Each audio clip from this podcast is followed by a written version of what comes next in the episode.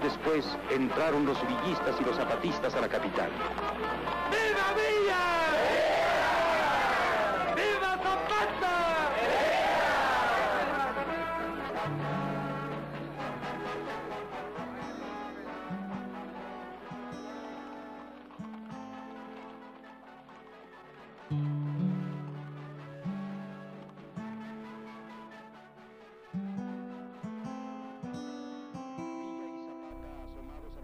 En esta ocasión, en Mitos y Leyendas de México, les relatamos un pasaje importante dentro de nuestra historia nacional. La épica entrada de Emiliano Zapata y Francisco Villa a la Ciudad de México. El 6 de diciembre de 1914, los dos grandes caudillos de la Revolución Mexicana, Francisco Villa y Emiliano Zapata, llegaron a la Ciudad de México. Estos personajes, a la postre mundialmente conocidos, entraron a la Ciudad de México con bombo y platillo, que marcó un día histórico para toda la nación, creando uno de los episodios más épicos de su historia revolucionaria. Francisco Villa, al mando de la División del Norte, y Emiliano Zapata, comandante del Ejército del Sur, llegaron a la Ciudad de México tras la Convención Nacional Revolucionaria de Aguascalientes, una reunión de dirigentes de la revolución que tuvo como finalidad reivindicar que ambos luchaban por mejorar las condiciones de vida de los habitantes del país y quienes no estaban interesados en presidir la república. Días antes, el 24 de noviembre, Venustiano Carranza había salido del Valle de México al frente del ejército constitucionalista tras ser destituido del cargo por la Convención Nacional Revolucionaria. Carranza no aceptó el mandato de la convención y prefirió salir de la Ciudad de México antes que enfrentarse al poderío militar de los ejércitos villista y zapatista. Ese mismo día, Zapata ingresó a la Ciudad de México por Ostotepec y Villa Milpalta, y luego se hospedó en un hotel del rumbo de San Lázaro. La División del Norte, por su parte, se movilizó vía ferrocarril hacia el centro del país para garantizar la llegada al Valle de México del presidente nombrado por la convención Eulalio Gutiérrez.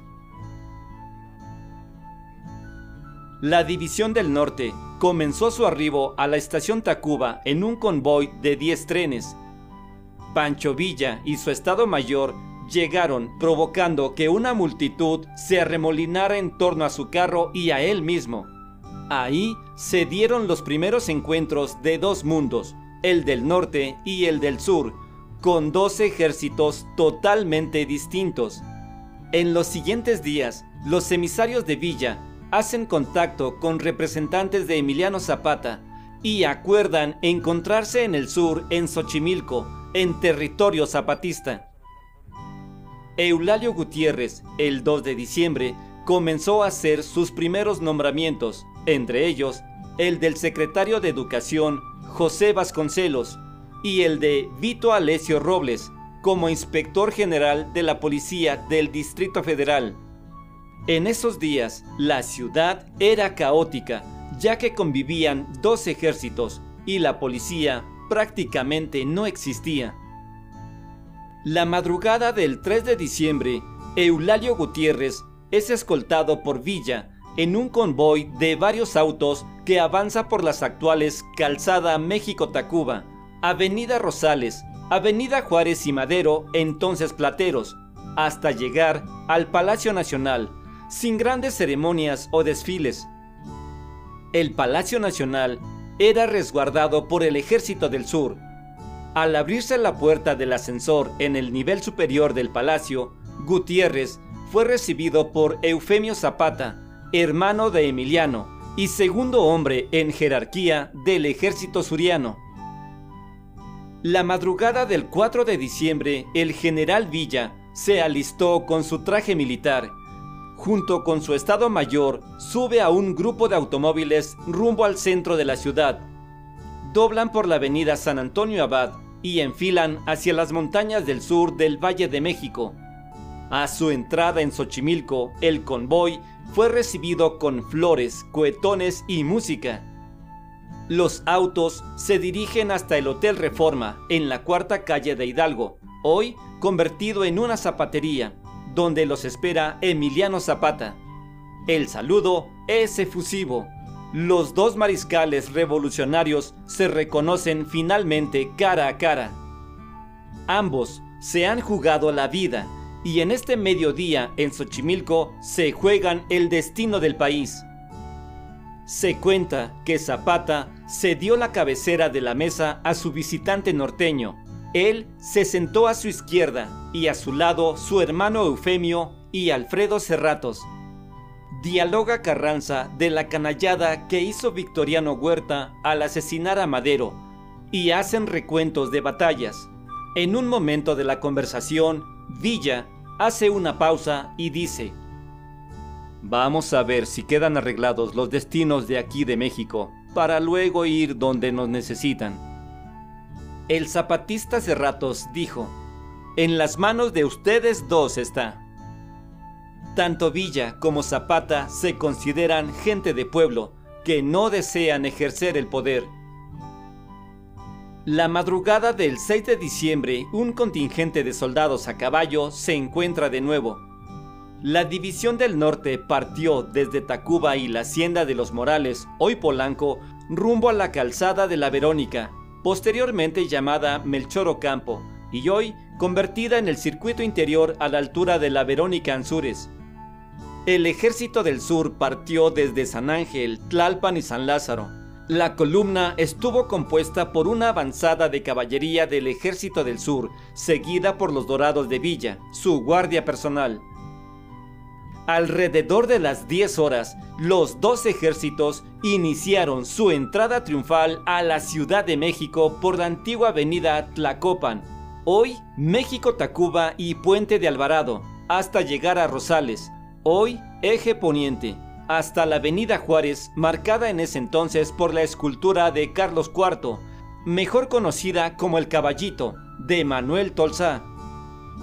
Villa cabalgaba ataviado con su traje militar azul marino y gorra con un águila bordada. Zapata lo hacía con un traje de charro con chaqueta amarilla, con el águila bordada en oro en la espalda y sombrero también bordado en oro. El desfile continuó por la Avenida Juárez y bordearon el ala sur de la Alameda Central. Ingresaron por la calle Plateros, hoy Madero, y llegaron hasta la Plaza de Armas. Cruzaron frente al ayuntamiento y frente al Palacio Nacional, donde el presidente Eulalio Gutiérrez y embajadores los vieron pasar desde los balcones. Al ingresar al Zócalo, alrededor del mediodía, fueron recibidos por los repiques de las campanas de catedral desmontaron en la calle Moneda y se dirigieron hacia los balcones para presenciar desde ahí la última parte del desfile. En Palacio Nacional los recibieron el presidente convencionalista Eulalio Gutiérrez y los embajadores de Guatemala, Brasil, Francia, Suecia, Alemania, China, Japón, España, Chile, Honduras, Cuba, Inglaterra, de los Países Bajos y de Nicaragua. A las 14 horas fue servido el banquete de honor presidido por Eulalio Gutiérrez. A su derecha se sentó Francisco Villa y junto a este José Vasconcelos. A la izquierda del presidente se sentó Zapata y a su izquierda el ingeniero Felicitos Villarreal, ministro de Hacienda los dos jefes revolucionarios se dirigieron al salón presidencial donde se encontraba la silla presidencial y ambos debatieron si debían sentarse en ella o no. Finalmente, Villa decidió sentarse en esa silla que tiene el águila en la parte superior, misma que en su momento fue ocupada por Porfirio Díaz. Ahí se tomaron las fotografías históricas. En una todos ven al frente a la cámara. En la otra parecen conversar los dos jefes revolucionarios. Villa invitó a Zapata a sentarse en la silla, pero el jefe del sur se limitó a decir que la silla presidencial era mágica, porque cuando alguien bueno se sentaba en ella, al levantarse ya se había vuelto malo. En la foto aparecen entre otros el general Tomás Urbina, de la División del Norte, el general Otilio Montaño, del Estado Mayor Zapatista, el general villista Rodolfo Fierro, y en la última fila el periodista John Reed. El resto de la jornada fue de fiesta. Cada jefe militar regresó a su hotel y esperaron a dar un siguiente paso en la lucha revolucionaria. La mañana del 8 de diciembre de 1914, Francisco Villa rebautizó la calle Plateros como Madero. Villa trepó una escalera y clavó una placa de madera en el mármol blanco del edificio conocido como La Mexicana. La placa tenía la leyenda Calle Francisco y Madero. Los jefes revolucionarios saldrían de la ciudad sin la pompa con que aquel 4 de diciembre conferenciaron en Xochimilco o con el despliegue de fuerza con que desfilaron el día 6 de diciembre. Años más tarde, aquellos contra quienes lucharon acabarían con ellos. Este fue un breve pasaje de nuestra historia nacional.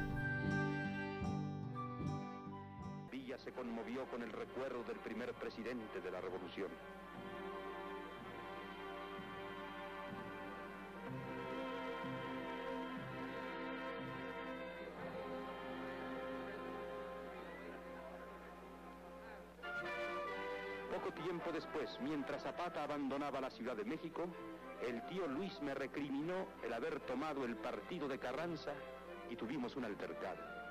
Nos separamos como enemigos. Las ideas nos habían dividido.